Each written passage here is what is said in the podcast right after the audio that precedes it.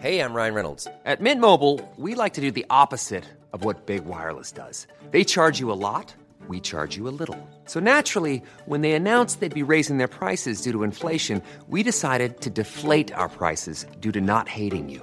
That's right. We're cutting the price of Mint Unlimited from $30 a month to just $15 a month. Give it a try at mintmobile.com slash switch. $45 upfront for three months plus taxes and fees. Promo rate for new customers for limited time. Unlimited more than 40 gigabytes per month. Slows. Full terms at mintmobile.com.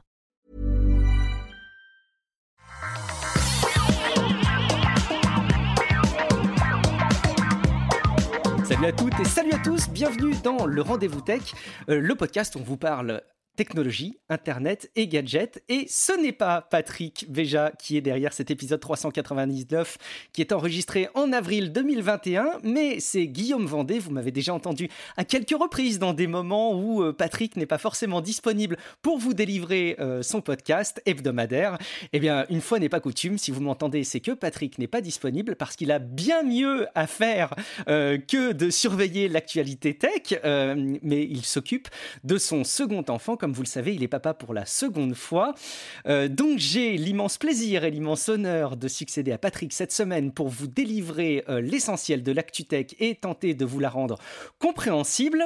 Euh, et je suis pas tout seul en plus pour cet épisode. Je suis accompagné d'une voix que vous avez l'habitude d'entendre dans le podcast. C'est celle de Cassim Ketfi, journaliste chez Frandroid. Salut Cassim. Salut, salut à tous. Oui, bah, j'étais un peu choqué, tu vois, dans le sens de d'entendre ta voix plutôt que celle de Patrick, surtout que je regarde le, conducteur et je vois salut aux animateurs Patrick Béja.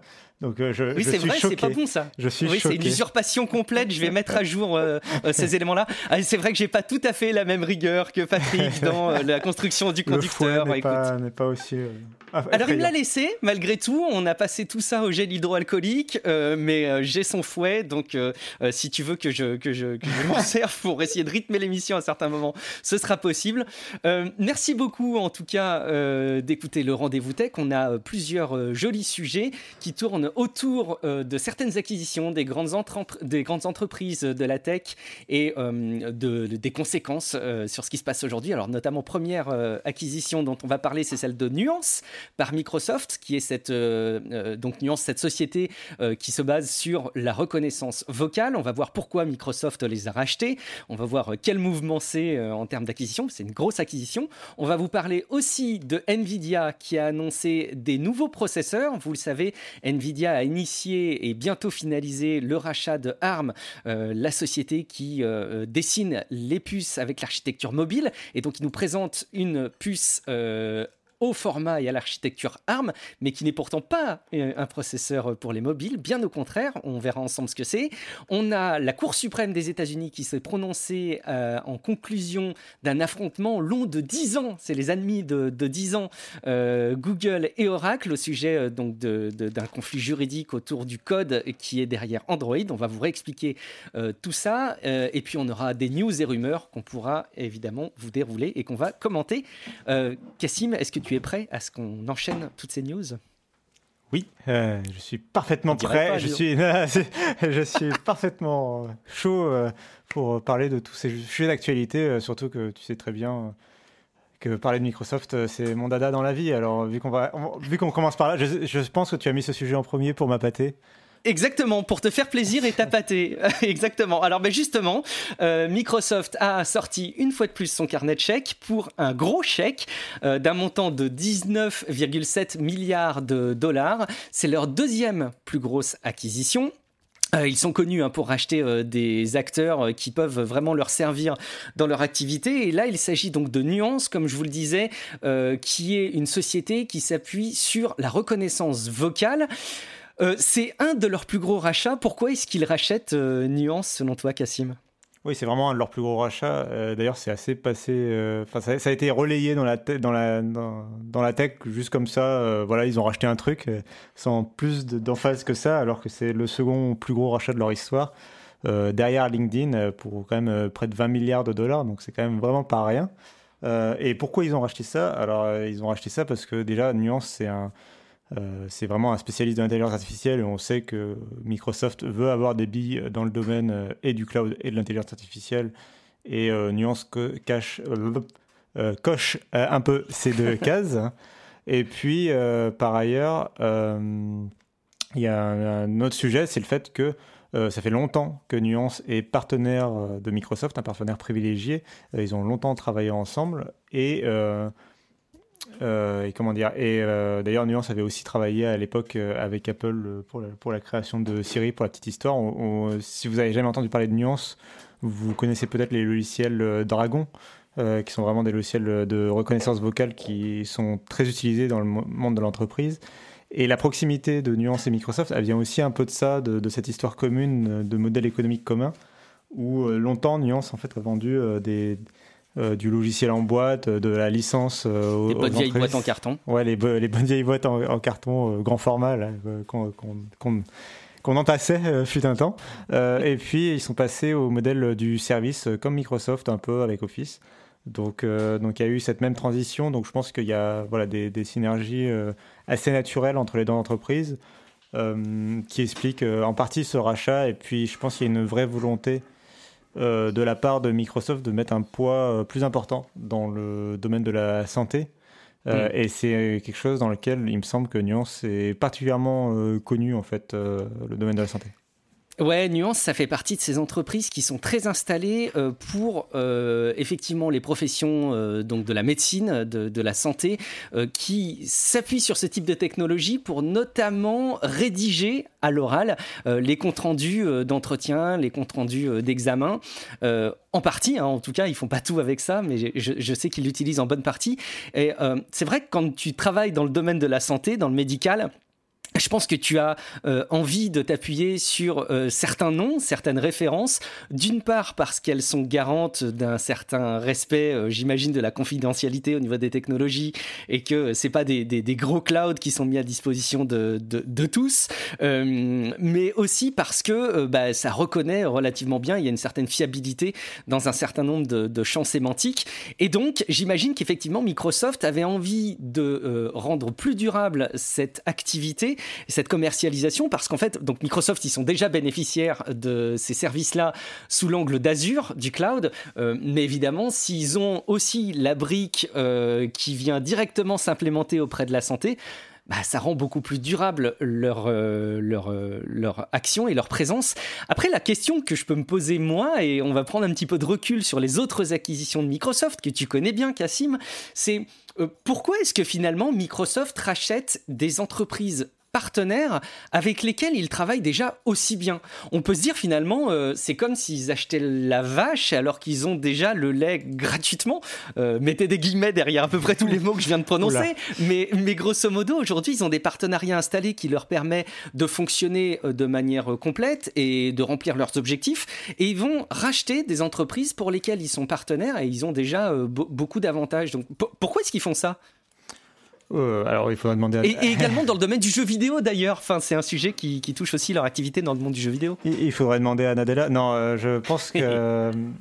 Euh, je pense que déjà, Microsoft a gagné énormément d'argent avec l'année 2020.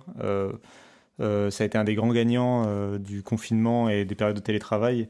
Euh, sur toutes leurs activités, que ce soit euh, Office, Teams, etc. pour, pour euh, le mhm. monde professionnel, ou comme tu l'as dit, le, avec Xbox pour le monde des particuliers, avec les PC vendus aux particuliers et les jeux vidéo avec Xbox. ils ont été gagnants un peu sur tous les tableaux. Donc ils ont plein d'argent, et donc ils ont plein d'argent à dépenser pour faire des rachats stratégiques. Euh, et, et, pas dépenser de l'argent en l'air, hein, mais dépenser de l'argent. Euh, oui, il ne le dépense pas pour le dépenser quand même. non, c'est plutôt voilà, pour préparer l'avenir et se renforcer euh, sur des activités qu'ils considèrent vraiment prometteuses. le jeu vidéo. la santé, on imagine que c'est pas un domaine dans lequel il va y avoir un écroulement dans les années et les dizaines d'années à venir d'ailleurs. Oui, non, clairement pas. Et puis le jeu vidéo d'autre part, où en ce moment il y a une vraie guerre de contenu qui est en train de, de se démarrer ou qui se renforce en tout cas. Euh, un peu comme ce qu'a connu le, monde de la télé ou, du, euh, ou du cinéma avant, où, le contenu est devenu roi et donc euh, ils ont fait beaucoup de rachats pour renforcer leur, catalogue de contenu, beaucoup de rachats de studios, dont Zenimax pour quand même 7,5 milliards de dollars. Donc, et c'était il y a que quelques mois, donc ils, ont, ils enchaînent les rachats quand même de taille assez importante. on sait qu'ils ont encore le rachat de Discord en ligne de mire, en tout cas ils sont en négociation a priori euh, avancé avec, euh, avec Discord pour un rachat à 10 milliards de dollars. qui serait clôturé, enfin qui, en tout cas, qui serait dévoilé en, en avril a priori si les négociations ne tombent pas à l'eau. Euh, on sait qu'ils ont essayé, euh, ça c'est public, euh, de racheter TikTok quand TikTok était dans le viseur de Donald Trump l'année dernière. On l'avait tous oublié cette histoire. On n'a jamais rien compris à l'histoire de TikTok et, la conclusion est aussi nébuleuse que, l'actualité qui s'est passée autour de TikTok. Mais non, mais voilà, ça montre que Microsoft avait vraiment de, beaucoup d'objectifs de, de, rachat et puis il y a eu, le, y a eu la rumeur d'un rachat de Pinterest euh, qui n'a pas abouti, mais qui, était quand même chiffré à plus de 50 milliards de, dollars euh, de mémoire. Donc, euh, donc voilà, Microsoft a les capacités en tout cas d'investir. Et s'ils font ça, à mon avis, pour répondre à ta question, c'est pour renforcer tout simplement leur, leur, activité. Alors là, on l'a dit dans la santé connectée, mais encore plus, c'est pour se garantir d'avoir des entreprises qui euh, sont dans leur cloud, euh, là avec ce, rachat, ils garantissent qu'à terme, euh, toutes les solutions de nuance tourneront chez Azure et pas chez Amazon ni chez Google.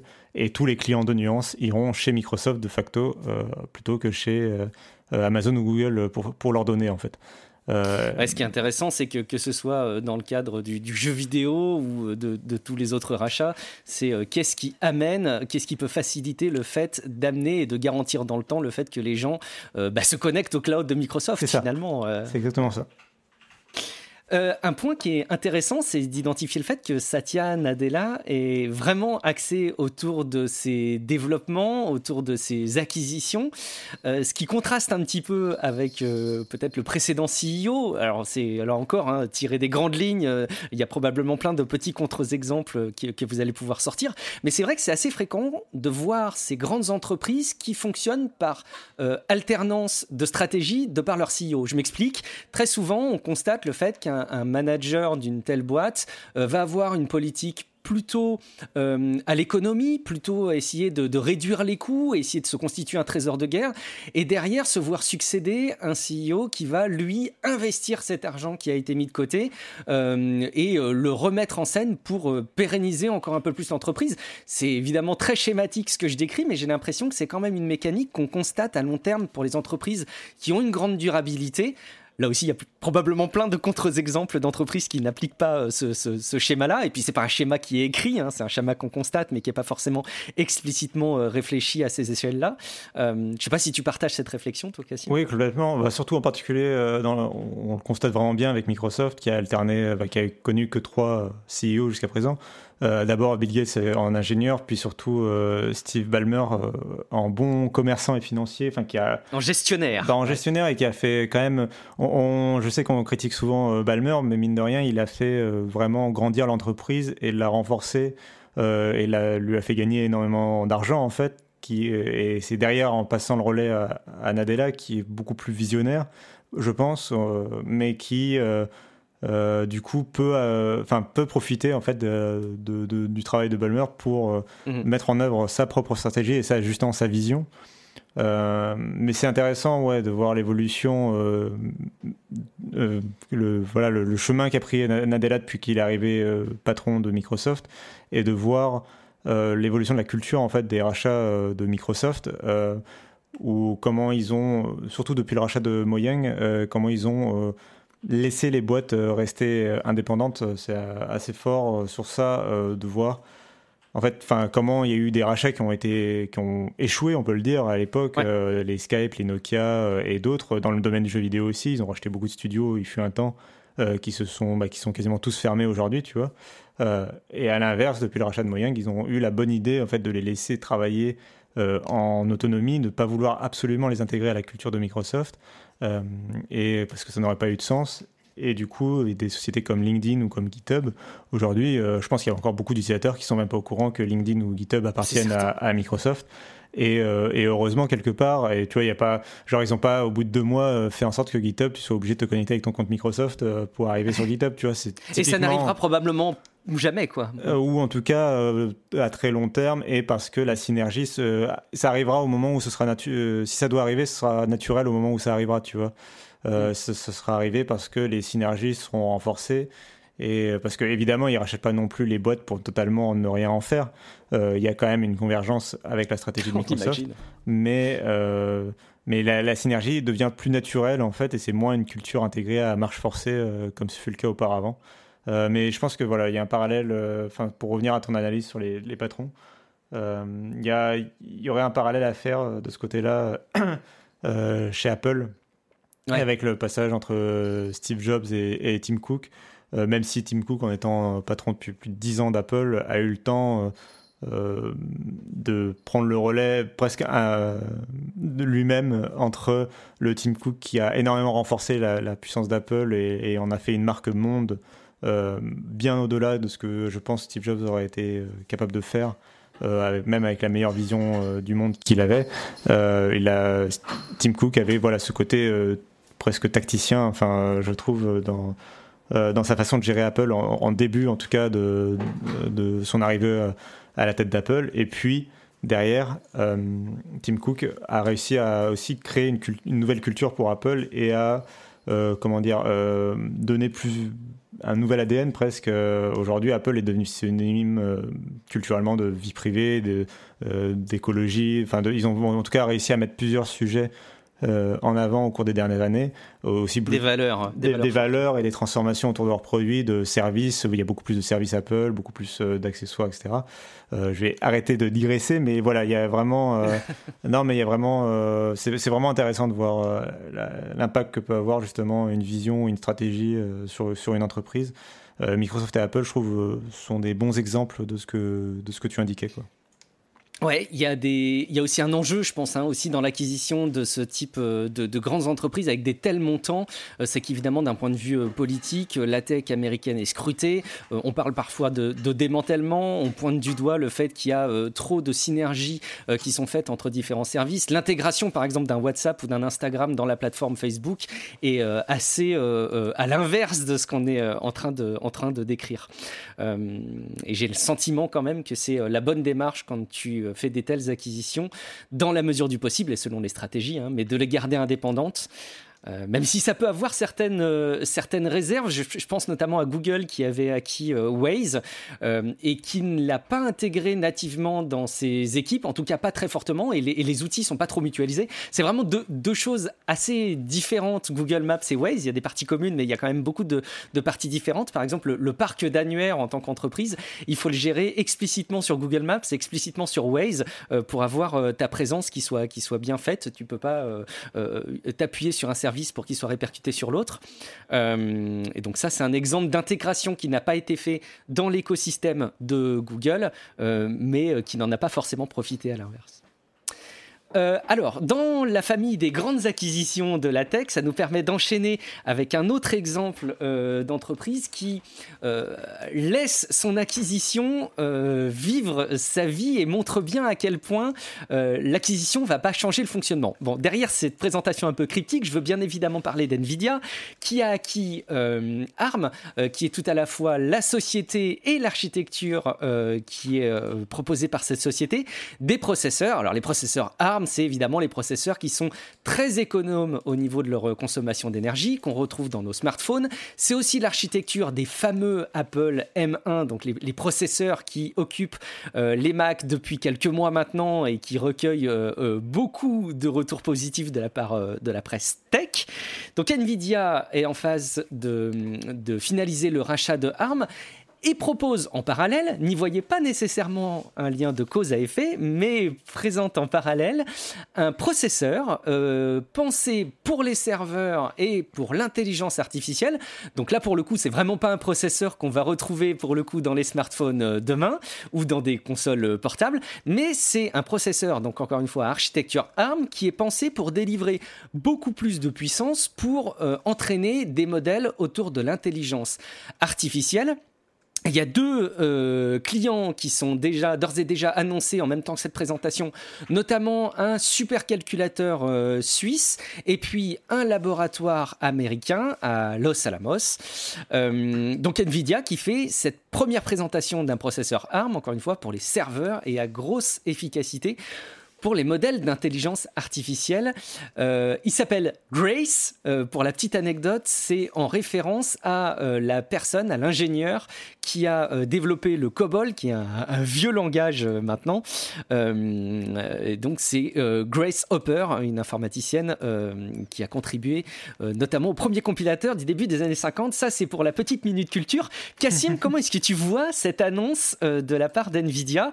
Encore une fois, il faut décorréler le fait qu'il qu'ils aient racheté ARM avec la présentation de ce processeur, parce que porte à croire qu'ils n'ont pas euh, euh, attendu d'avoir racheté ARM euh, ou d'avoir annoncé un rachat de ARM pour lancer le développement de ce processeur. C'est quelque chose qu'ils ont fait avant, mais quand même, il y a là aussi une synergie à y faire et en même temps des messages qui, qui sont lancés à l'industrie pour dire vous inquiétez pas, on va pouvoir continuer à bosser, vous allez pouvoir continuer à bosser avec l'architecture ARM aussi comme vous le faisiez avant, sans problème, ça va continuer.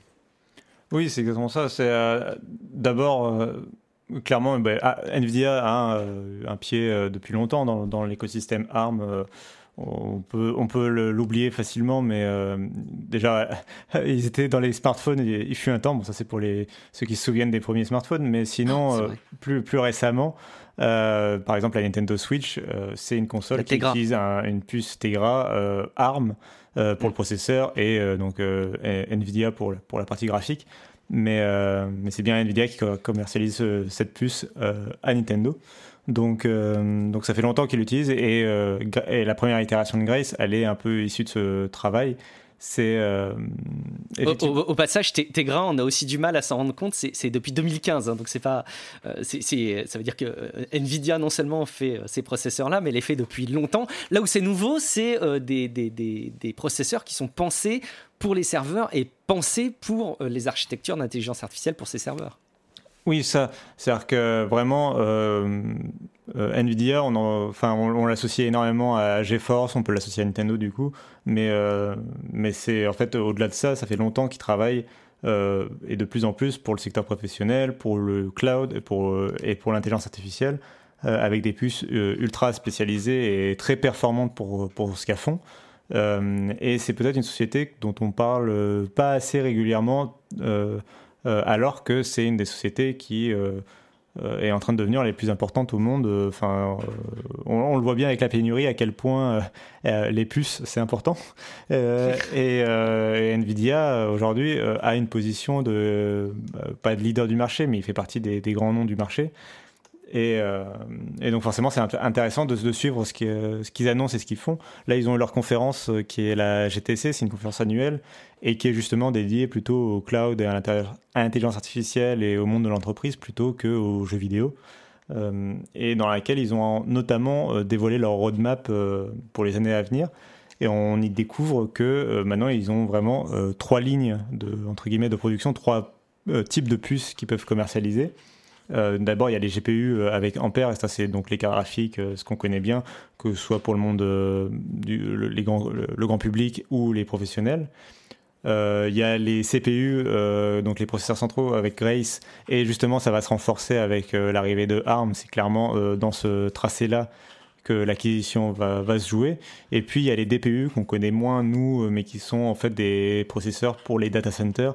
Euh, qui sont euh, spécialisés en fait dans le traitement des flux de données euh, parce que en fait on a des flux de données qui sont tellement importants dans nos centres de données maintenant que les processeurs peuvent plus les gérer, les processeurs sont très généralistes, peuvent faire plein de choses et du coup sont moins doués pour certaines tâches précises. Et notamment le traitement des données, c'est devenu beaucoup trop difficile à la vitesse où elles vont pour nos processeurs classiques. Et donc il y a des puces spécialisées, c'est les DPU. Et du coup, voilà, euh, ils ont vraiment trois piliers maintenant, Nvidia. Et euh, ils vont euh, faire des cycles de un an, deux ans pour, pour chacune de ces puces. Et on sent vraiment une, une, stratégie très cohérente venant de, venant de Nvidia. et ça, c'est pour le, vraiment la base du hardware, mais ils ont aussi toute une stratégie au-dessus de ça, de, de logiciels, avec des API d'intelligence artificielle qui sont vraiment bluffantes. et notamment, et ils ont je pense, la démo la plus concrète pour nous euh, particuliers, parce qu'ils ont beaucoup de démos euh, de ah j'ai oublié le nom de cette société. Euh, ils ont beaucoup de démos de trucs d'infrastructure plus plus larges genre quand tu veux créer quand tu as un gouvernement qui veut construire un pont tu vois tu quel logiciel tu vas utiliser voilà ils ont des, des solutions pour ça. Nous ça nous parle peut-être moins mais ils ont des mais ils ont des solutions. Moi, une, quelque chose que j'ai plus retenu, qui est plus à mon échelle, c'est Maxine, dont ils ont déjà, dont ils avaient déjà fait la démonstration, qui est cet euh, algorithme, cette intelligence artificielle qui permet en fait d'améliorer la qualité euh, d'image dans les conversations sur euh, les conversations visio sur Skype, sur Teams, sur Google Meet, sur Zoom, etc. Il y a un vrai, un, vrai enfant du confinement. Hein. Oui, bah, du coup, évidemment. Et qui permet en fait à la place de recevoir une image avec plein de cubes, enfin plein de carrés de, compression tout moche et où vous ne voyez à peine la personne qui vous parle, euh, bah, de recevoir une image plus clean. Et en fait, euh, c'est pas tant l'image plus nette que l'on reçoit que euh, des informations vectorielles et de, construction en fait, du visage qui ont été captées au moment chez, l'interlocuteur. Et en fait, l'intelligence artificielle va réussir à quasiment reconstruire le visage de votre interlocuteur tout en améliorant l'image pour presque recréer voilà, son animation faciale pour avoir une image qui est beaucoup plus nette, beaucoup plus haute définition, euh, qui est du coup un peu plus artificielle très logiquement, mais l'intelligence artificielle est là pour euh, masquer, euh, masquer ce, ce, problème et du coup créer quelque chose qui va nous sembler plus naturel et surtout qui va nous permettre de voir le, visage de la personne de façon euh, nette dans, un cas où la connexion Internet ne permettrait pas. Donc c'est beaucoup... plus économe en énergie d'ailleurs, même si on a beaucoup de connexions Internet. Euh, la question de l'efficience et de l'utilisation optimisée des réseaux est aussi un sujet, donc c'est aussi pertinent là-dessus de toute façon. C'est vrai. Tout à fait. Et donc, euh, toujours est-il que Nvidia avait des choses assez bluffantes à, à, présenter. Et tu parlais de partenariats importants. Euh, et d'ouverture en tout cas. Euh, ARM, clairement, est connu pour. Il y a mon chat qui est en train de faire le fou en fond. Euh, il y a ARM qui. qui a toujours eu un écosystème relativement ouvert où tu, des partenaires peuvent venir justement intégrer leurs propres solutions. C'est ce qu'a fait Nvidia depuis un temps avec Tegra. Bah là, Nvidia, clairement, avec leurs annonces, indique que ça va continuer. Ils ont annoncé un partenariat avec Amazon, par exemple, pour créer un processeur commun pour les serveurs Amazon. Euh, ils ont un certain nombre de partenariats. Moi, je voulais aussi mentionner rapidement euh, Mediatek, qui est un fabricant de puces pour smartphone et pour, euh, pour Chromebook, et avec lequel ils vont donc créer une puce commune qui aura un processeur Mediatek et une partie graphique RTX 3000. Donc ça arrivera bientôt dans des Chromebooks. Donc ça montre, ça augmente la compétitivité dans le marché du PC, la, la diversité qu'on va avoir, euh, j'ai l'impression, avec toutes les puces euh, que le marché du PC ne connaissait pas auparavant. On va en reparler plus tard du marché du PC en plus. et justement, c'est très, c'est passionnant à suivre après des années de où Intel était un peu seul sur le marché et Nvidia aussi un peu en quelque sorte côté graphisme. là, on a vraiment une sorte de, retour de la concurrence entre ARM, entre Apple qui fait ses propres puces, euh, entre Nvidia voilà, qui étend son, son, écosystème et AMD qui revient un peu en force. Euh, c'est très intéressant à suivre euh, en ce moment. Et ce qui est intéressant aussi, c'est. Euh, alors, ils ont pris la parole en disant euh, que euh, ce processeur, j'en reviens à, Grace, le processeur d'NVIDIA pour l'intelligence pour les, pour artificielle côté, côté serveur, c'est un processeur conçu pour un usage bien précis, on l'a compris, et c'est pas un concurrent des processeurs x86. cela dit, on peut quand même se demander, vu la tournure des annonces ces derniers temps pour les processeurs avec l'architecture ARM, comment ça va se, se modéliser à l'avenir. On le suivra ensemble. En tout cas, cette nouvelle version, euh, ce nouveau processeur ne devrait pas être euh, disponible euh, a priori avant 2023. donc là aussi, ils ont présenté une architecture qui va mettre un petit peu de temps à arriver. D'autant plus, encore une fois, comme tu le disais, qu'il y a la crise des processeurs qui doit bousculer un petit peu ces, ces prévisions-là on va mettre de côté un petit peu les rachats et on va s'intéresser à, un autre sujet emblématique de cette semaine. C'est celui qui conclut un affrontement vieux de 10 ans. Cassim, on était euh, très très jeune euh, il y a 10 ans, toi et moi. On était euh, encore bien loin de toutes ces préoccupations. Et en tout cas, a commencé à se dessiner un affrontement à l'époque entre Oracle et Google. Euh, alors pourquoi Même si on va pas pouvoir redétailler l'ensemble de cette histoire, ce serait beaucoup trop long de résumer même euh, 10 ans et beaucoup trop compliqué de résumer 10 ans euh, d'interaction judiciaire en quelques minutes.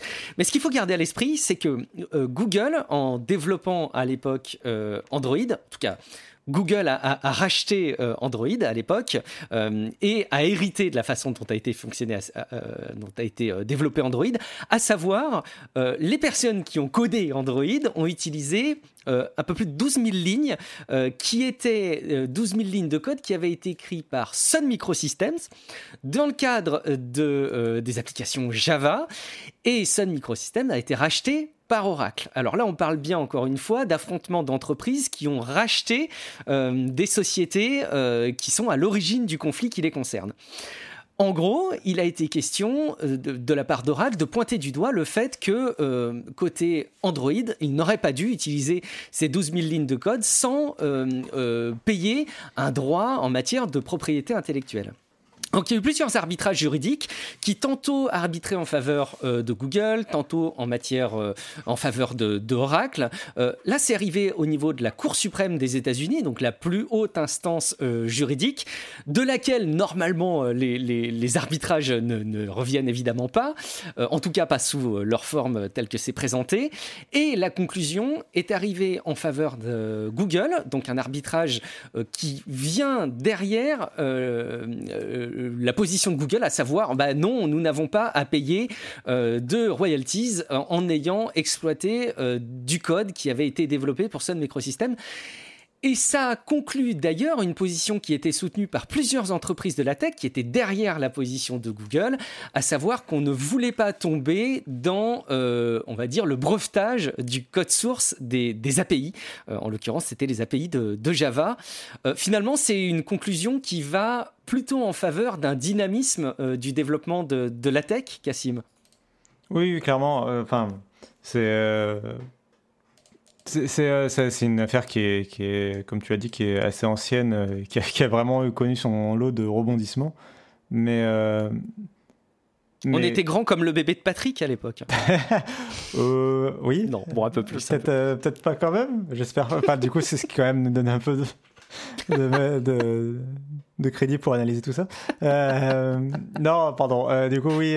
donc l'affaire est assez ancienne et et euh, elle était assez importante et c'est plutôt, enfin moi je, je, le vois plutôt comme une bonne décision de la part de la Cour suprême effectivement parce que euh, c'est euh, le, le, cas contraire, un, un cas favorable à, pour Oracle aurait pu complètement J'allais dire disrupter, mais je déteste ce mot. Il ne faut pas l'utiliser, on se l'interdit. Il aurait pu remettre en question plein de voilà, façons dont fonctionne la tech, de... et notamment l'innovation d'ailleurs. Oui, oui, tout à fait. Et, et c'est, enfin, en fait, ça aurait été le, le, point de départ en fait de, de beaucoup de problèmes potentiels pour beaucoup de boîtes de la tech. Et du coup, c'était un peu la, la boîte de Pandore. Et du coup, c'est plutôt bien euh, que euh, le, que la Cour suprême voilà ait tranché plutôt en la faveur de Google. Euh, je pense que ça aurait, pu, ça aurait pu être une euh, tu vois, une, une, boule de laine dont, dont, ouais. on aurait pu tirer après la corde pendant longtemps euh, euh, pour, pour, pour créer et qui aurait pu créer bien des problèmes, je pense, dans, en termes de, ah, de propriété intellectuelle pardon, dans le logiciel. Tout à fait. Ben, je pense que c'est d'ailleurs ce qui a motivé l'arbitrage de, la Cour suprême des États-Unis. Euh, il ne se prononce pas d'ailleurs, hein, je crois, spécifiquement sur le fait.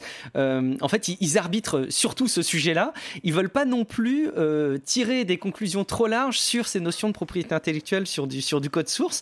Donc on sent que c'est un sujet sur lequel ils veulent pas trop non plus euh, aller dans l'autre sens, créer trop de précédents, mais en tout cas, il, il était quand même question d'arbitrer définitivement ce sujet euh, en prenant en compte ce qui semblait être le plus, d'une part, euh, réaliste et surtout ce qui était le plus favorable à la manière dont fonctionne la tech et l'innovation euh, aujourd'hui. Donc tant mieux, ça a rassuré beaucoup de monde. Un autre sujet euh, tech phare euh, qu'on peut vous partager. Alors, on, vous disait tout à l'heure, je ne sais pas si on a assez euh, souligné cet aspect des choses, mais quand on parlait tout à l'heure du rachat de Nuance par Microsoft, c'est un rachat très conséquent en matière de valorisation. C'est près de, 20 milliards de dollars, comme on le disait. Et pourtant, c'est pas un sujet. Alors, il est sorti tout récemment, hein, mais c'est pas un sujet qui a fait une espèce de, de raz-de-marée et d'écho incroyable dans l'actu-tech. Par contre, on a beaucoup plus parlé, je trouve, dans l'actu De la présentation de l'avancée des travaux de Neuralink, qui est cette entreprise d'Elon Musk dont la proposition est de euh, faciliter la communication par la pensée.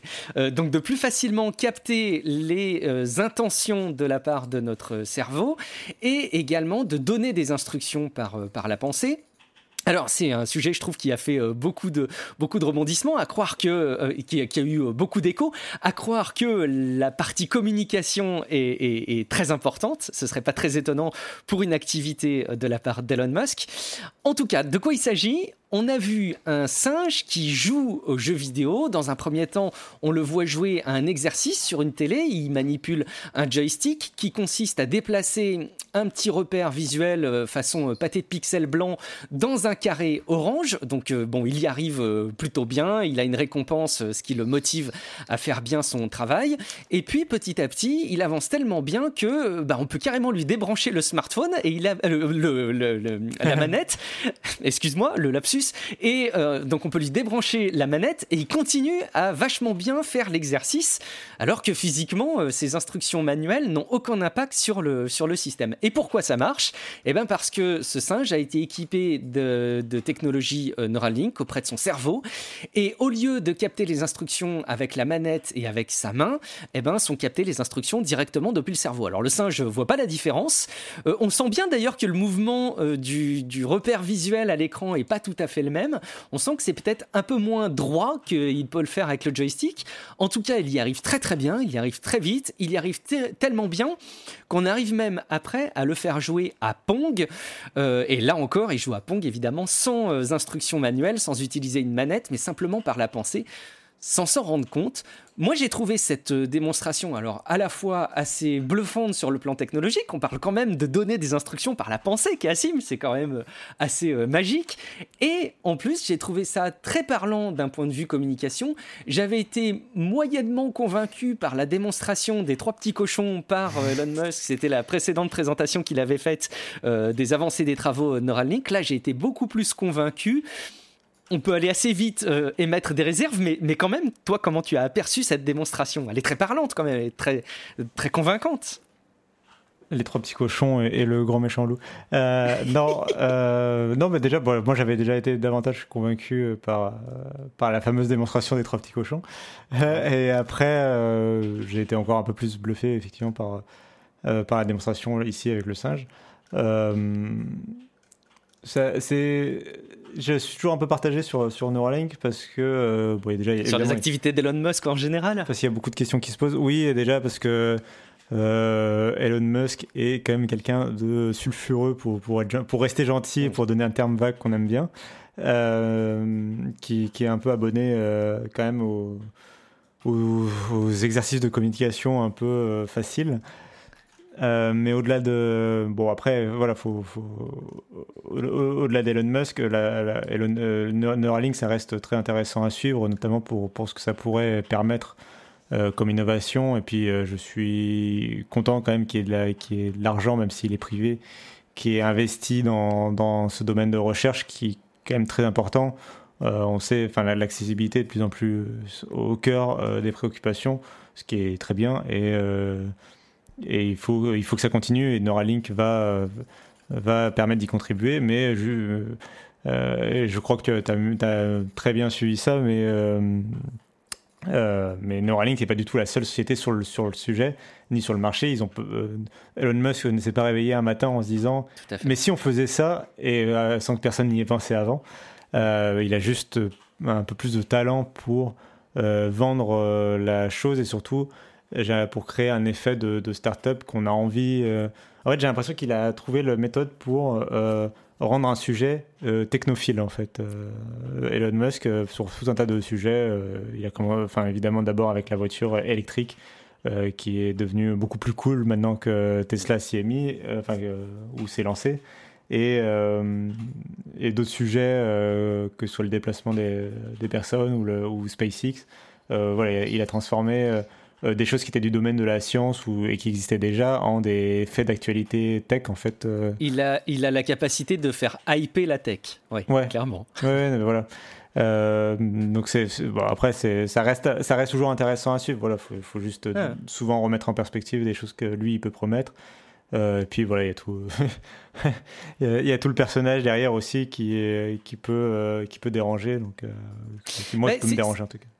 C'est sûr que euh, si on prend l'angle de la communication du personnage, il y a matière à dire. Notamment, il a tweeté euh, dans la foulée de cette, de cette présentation, euh, il a dit les premiers produits Neuralink seront capables de permettre à quelqu'un de paralysé d'utiliser un smartphone avec leur esprit plus rapidement que quelqu'un ne le fait aujourd'hui avec ses pouces.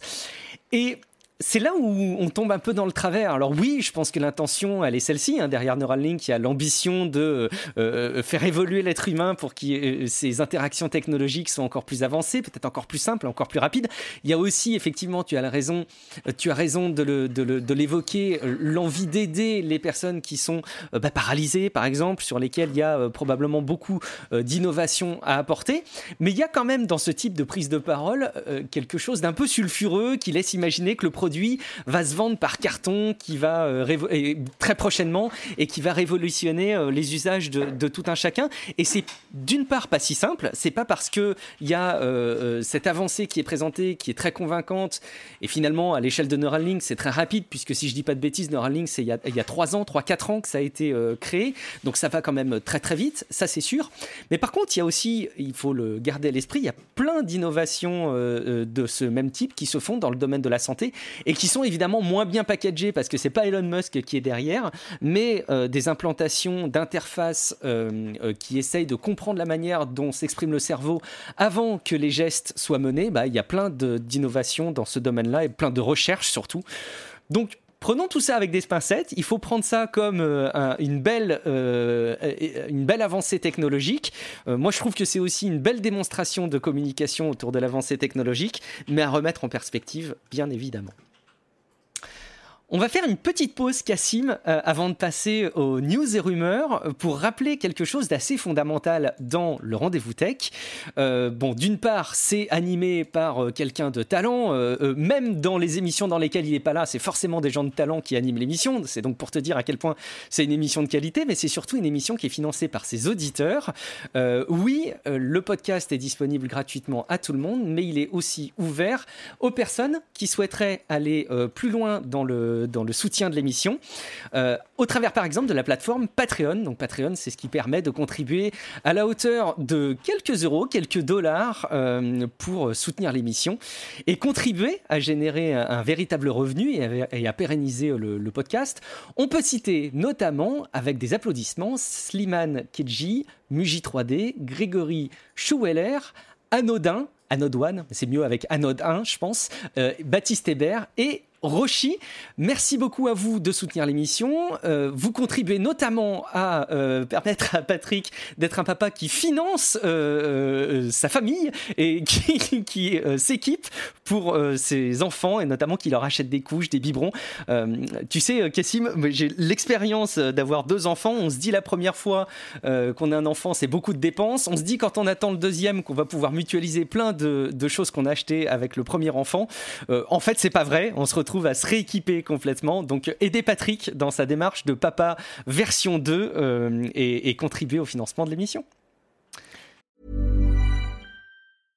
This is Paige, the co-host of Giggly Squad, and I want to tell you about a company that I've been loving, Olive and June. Olive and June gives you everything that you need for a salon quality manicure in one box. And if you break it down, it really comes out to $2 a manicure, which is absolutely insane. It's also so easy to get salon worthy nails at home with Olive and June. The difference between how your nails used to look when you did them yourself and now with the Manny system is a complete game changer. The best thing about Olive and June too is it's a quick dry, dries in about one minute, lasts for five days, and full coverage in up to one to two coats. Visit oliveandjune.com slash perfectmanny20 for 20% off your first system. That's oliveandjune.com slash perfectmanny20 for 20% off your first system.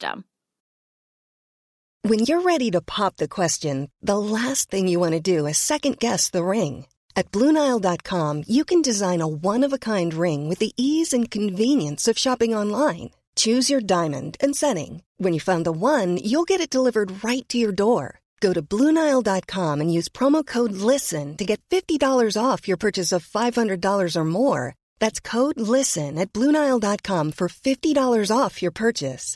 Bluenile.com code LISTEN. Oui, c'est non mais c'est c'est oui c'est c'est c'est bien pour euh, c'est- pratique quand même de pouvoir manger et tout ça à la fin du mois donc c'est quand même C'est quand bien même de- pas inutile. c'est pas mal de soutenir l'émission je pense C'est quand même pas inutile. Et, me- et merci Cassim de ne pas avoir relevé le fait que j'allais dire qu'il finançait des enfants, ce qui euh, était parfaitement déplacé. Allez, on va passer plutôt aux news et rumeurs. On parlait euh, d'Elon Musk. Euh, Elon Musk qui est derrière SpaceX et ils ont compris pourquoi Starship version SN 11 s'est détruit dans les airs. C'était euh, une explosion qu'on on a tous vu passer. Euh, et euh, bah, ils savent un petit peu mieux pourquoi est-ce que ça a explosé. On va pas rentrer nous dans les détails de l'émission. Euh, c'est assez euh, imbitable quand on rentre dans les, les explications techniques. Par contre, on sait que la version SN 12, 13 et 14 sont mis à la poubelle euh, et qu'on passe directement à la version 15. Euh, a priori, les enseignements ont été tirés et on est dans de bonnes raisons de penser que les prochains essais vont mieux se passer et peut-être pas SN15 va réatterrir sans, sans aucun problème. On suivra ça, c'est cool.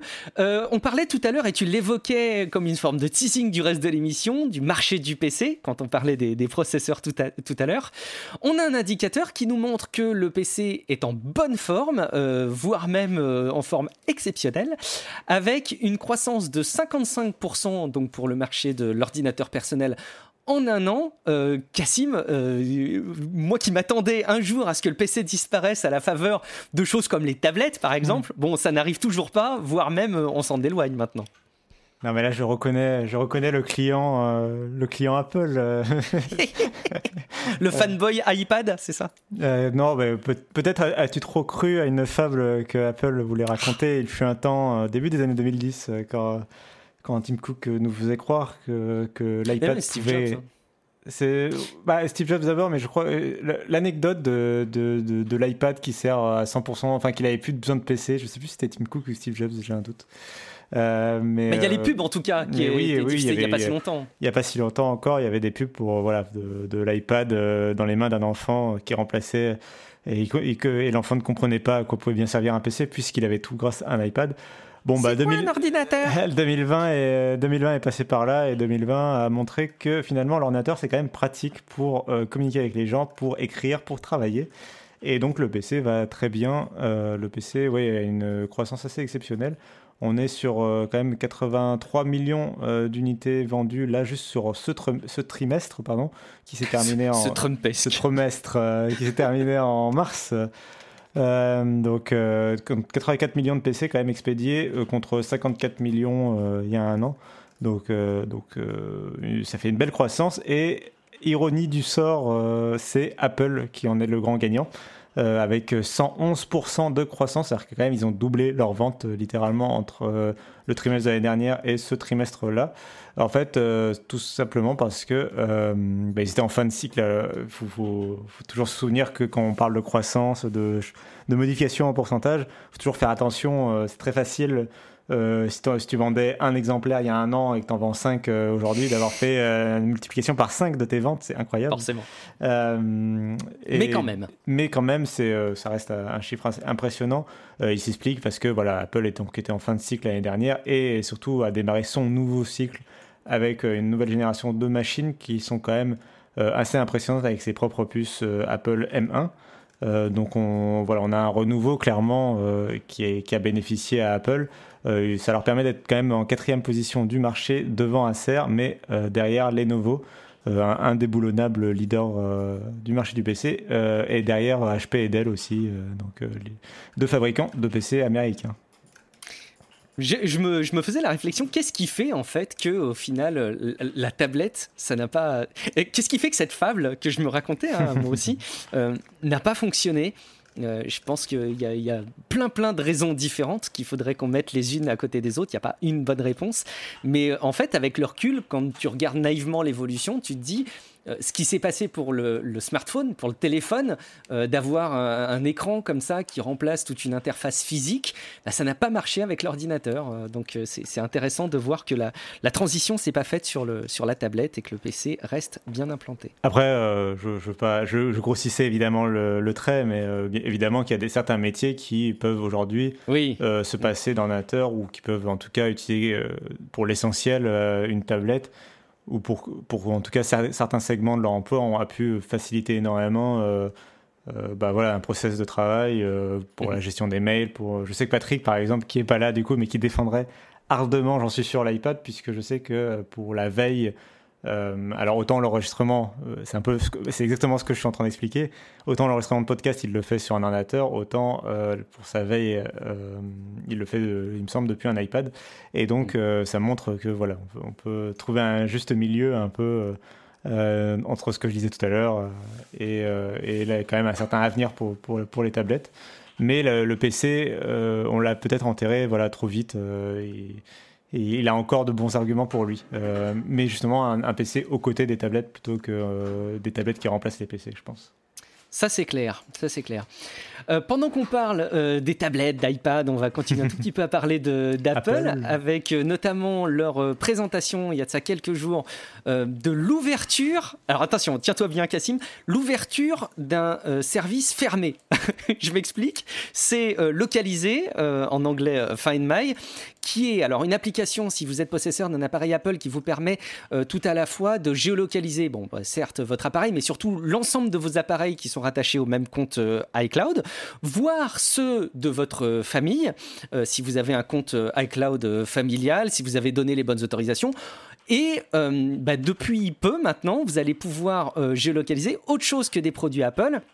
vous allez pouvoir géolocaliser des appareils qui accepteraient les conditions proposées euh, par Apple euh, pour construire des produits avec le bon cahier des charges. On peut donner par exemple l'exemple des vélos électriques de Van, Van je ne sais pas comment les prononcer, je dirais Van Moof, euh, qui sont des vélos électriques, ma foi, très beaux. J'ai découvert ça à l'occasion de cette, cette news. J'ai découvert plein de choses sur les vélos électriques. je me rends compte que c'est un, marché incroyable.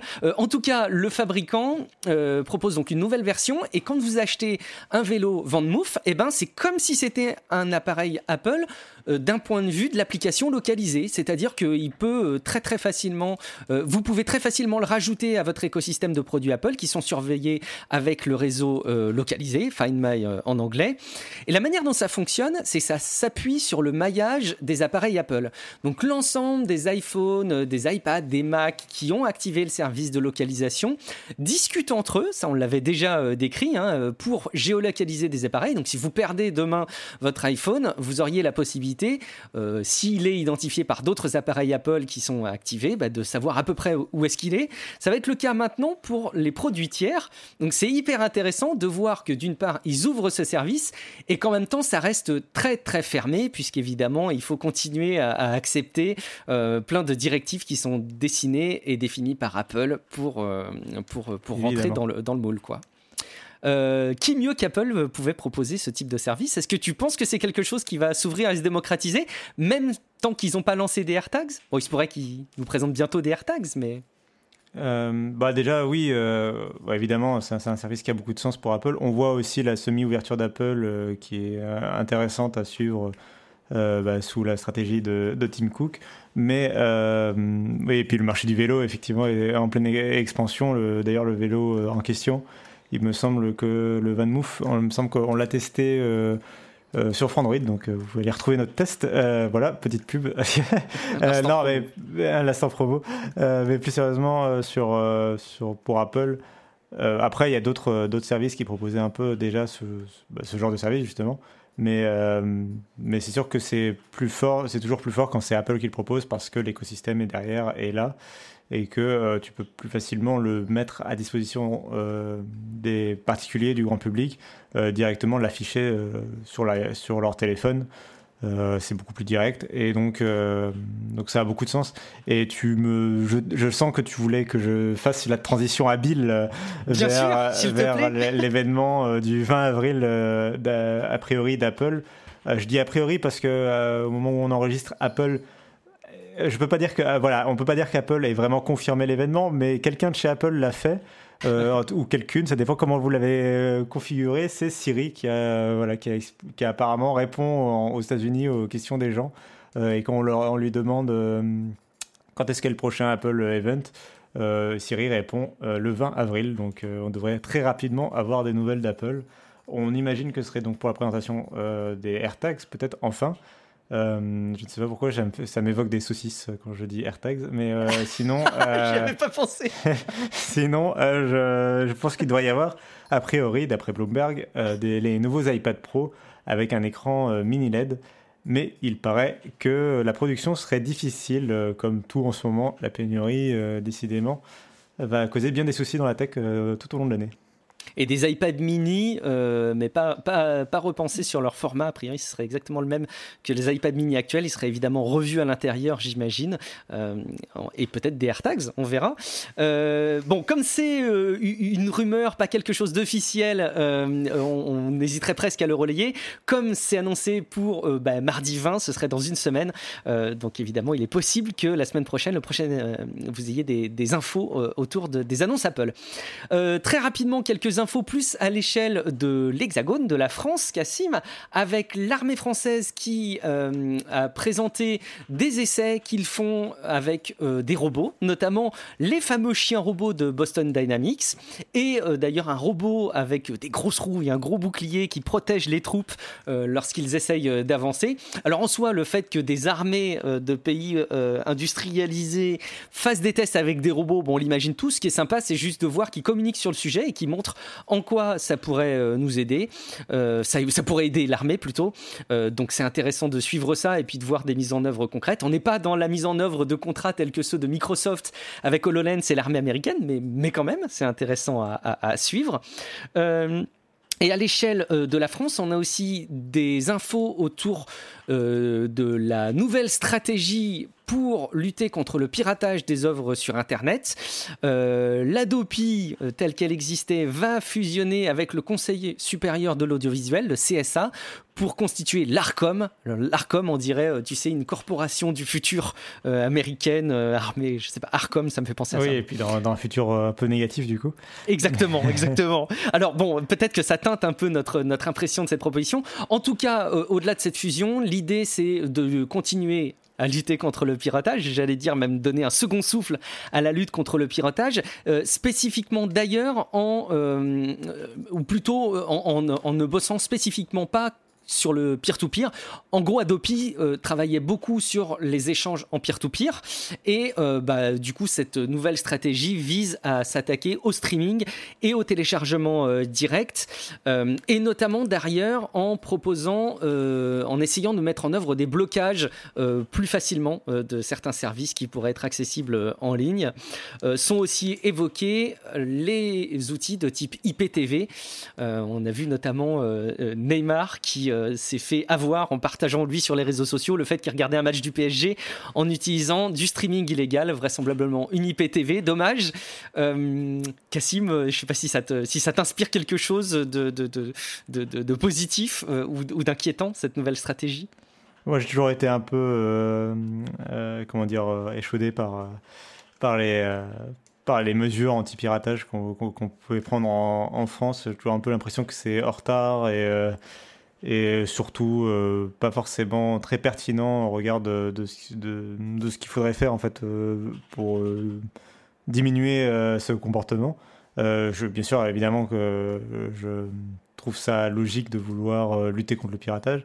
C'est juste en général que mm, c'est passé la façon dont c'est fait qui me pose des soucis. donc j'espère que là, là, ce sera pour le mieux et que ça n'ira pas de pire en pire. Mais euh, je voulais la placer. Euh, non, mais plus sérieusement, J'aimerais savoir à quel point le piratage. Alors, effectivement, l'IPTV, c'est un vrai marché, j'ai l'impression, qui, qui a un, public fort. Mais j'aimerais bien savoir à quel point c'est des vraies pertes d'argent. Qu'est-ce qu'on investit Enfin, quelle somme on investit pour lutter contre ça contre quelle somme euh, pour euh, éventuellement euh, défendre combien de sommes avec quel lobbyisme derrière et enfin c'est un peu ce genre de choses qui m'inquiètent en général dans ce genre de sujet parce que ça a trait en plus à l'exception culturelle française donc ça, ça, attaque à des sujets que qu'on a l'habitude de défendre au niveau de l'État français je veux dire et du gouvernement et du coup euh, donc ça peut être des sujets voilà, qui m'inquiètent, alors que j'ai l'impression que euh, c'est surtout euh, grâce à l'offre. En fait, avec le recul, on voit bien que Adopi a fait. Je, trouve, moi, ma conclusion, c'est qu'Adopi n'a pas servi à grand chose. C'est plus l'arrivée de Netflix ou des services d'offres légales pertinents qui ont, qui ont été beaucoup plus forts contre le piratage que euh, que des services comme euh, Adopi euh, qui ont été plutôt des coûts financiers d'après moi en termes d'argent public. Mais c'est mon avis très personnel. Oui, non, bah, je pense qu'il y a beaucoup de monde qui écoute le podcast et qui sont d'accord avec toi et je, souscris en, partie à ce que tu dis. Après, je, pense aussi que la simple existence de ce type d'instance, le côté, euh, ça peut faire peur euh, au, grand public, tu vois, à certains euh, profils qui pourraient être tentés, qui se posent la question est-ce que je devrais plutôt acheter un, un, truc en ligne officiellement ou est-ce que je peux pas le pirater? Je suis convaincu qu'il y a des personnes qui sont très aguerries en tech et qui vont savoir quelles réponses ils vont pouvoir se donner à eux-mêmes euh, en toute connaissance de cause, mais peut-être que ça a aussi une influence. Ça, fait passer aussi un message qui est euh, compréhensible que le gouvernement n'est pas non plus euh, complètement laxiste et, n'est pas non plus du côté des pirates. Bon, après tout, c'est un petit peu l'histoire qui se répète. Espérons en tout cas que les effets de bord ne seront pas trop problématiques. C'était beaucoup le cas avec Adopi et ça a été très critiqué. Euh, je voulais te remercier vraiment euh, énormément de ta participation à cet épisode, euh, de t'être rendu dispo pour qu'on parle ensemble de tech. il est grand temps, tout simplement, de rappeler aux gens qui nous écoutent où est-ce qu'ils peuvent te retrouver s'ils veulent te suivre à titre individuel, s'ils veulent suivre ce que tu fais. Ben, c'est toujours, toujours un plaisir hein, d'être là pour analyser tout ça. Euh, et euh, on peut me retrouver euh, bah, sur frandroid.com où j'écris tous les jours. Et il y a aussi, je voulais aussi pointer vers mes collègues de Numérama et Mademoiselle. et sinon, on peut me retrouver sur Twitter, at notcassim, n o t c a 2 s et moi, c'est Guillaume Vendée. Euh, je suis, euh, vous pouvez me trouver sur euh, guillaumevendée.fr notamment. C'est un site où je, où je vais communiquer un petit peu tout ce que je peux faire. Vous me retrouvez aussi facilement sur les réseaux sociaux et notamment en podcast dans Tech Café où on vous parle aussi d'ActuTech avec un angle très basé sur les, les, enjeux de société. merci beaucoup en tout cas d'avoir écouté cet épisode. Merci de l'avoir écouté jusqu'au bout en acceptant de ne pas avoir la chaleureuse et si habituelle voix de Patrick, à qui on pense beaucoup, qu'on félicite évidemment énormément. Euh, on félicite aussi euh, la maman pour l'agrandissement de la famille. En attendant, vous retrouvez normalement un épisode avec euh, Jérôme Kainborg très prochainement, un épisode spécial avant de retrouver la voix, comme vous en avez probablement hâte, de Patrick. Merci beaucoup d'avoir écouté l'épisode. À très bientôt dans un prochain épisode de podcast. Ciao à toutes et à tous.